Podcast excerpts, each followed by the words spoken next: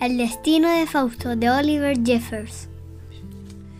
Había una vez un hombre que se creía dueño de todo, así que salió a buscar lo que era suyo. Eres mía, le dijo Fausto a la flor. Sí, Respondió la flor. soy tuya. Contento Fausto siguió su camino. Eres mía, le dijo a la oveja. Sí, Respondió ella. supongo que lo soy.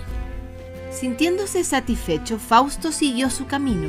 Luego Fausto se encontró con un árbol y anunció, Árbol, eres mío. A lo que el árbol respondió, Ah, está bien, puedo ser tuyo. y el árbol se inclinó ante el hombre. Eso complació a Fausto, así que siguió su camino feliz de ser dueño de una oveja, una flor y su árbol. Pronto Fausto había reclamado un prado y un bosque y un lago.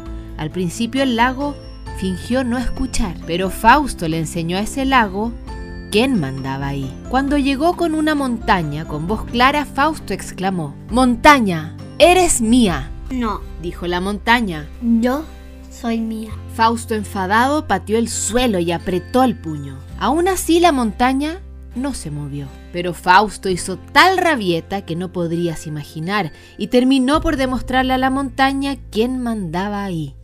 Y finalmente, la montaña terminó por inclinarse ante Fausto y dijo, Está bien, tú estás a cargo, yo soy tuya. Sintiéndose muy importante, Fausto simplemente tomó un bote y salió rumbo al mar. Pues una montaña, un lago, un bosque, un prado, un árbol, una oveja y una flor no eran suficiente para él. Cuando se hubo alejado lo suficiente de la costa, Fausto gritó, Mar, eres mío. Pero el mar cayó. Me perteneces, mar. Sé que puedes oírme, gritó Fausto aún más fuerte. Luego, después de un rato, el mar respondió con calma, Tú no eres mi dueño. te equivocas, sí lo soy, respondió Fausto, sin saber hacia dónde mirar, pues la voz del mar parecía venir de todos lados. Pero tú ni siquiera me amas. Sentenció el mar. Te equivocas de nuevo, aseguró el hombre. Te amo bastante. Pero Fausto no decía la verdad, y el mar lo sabía. ¿Cómo puedes amarme si no me comprendes? Te equivocas por tercera vez, dijo Fausto.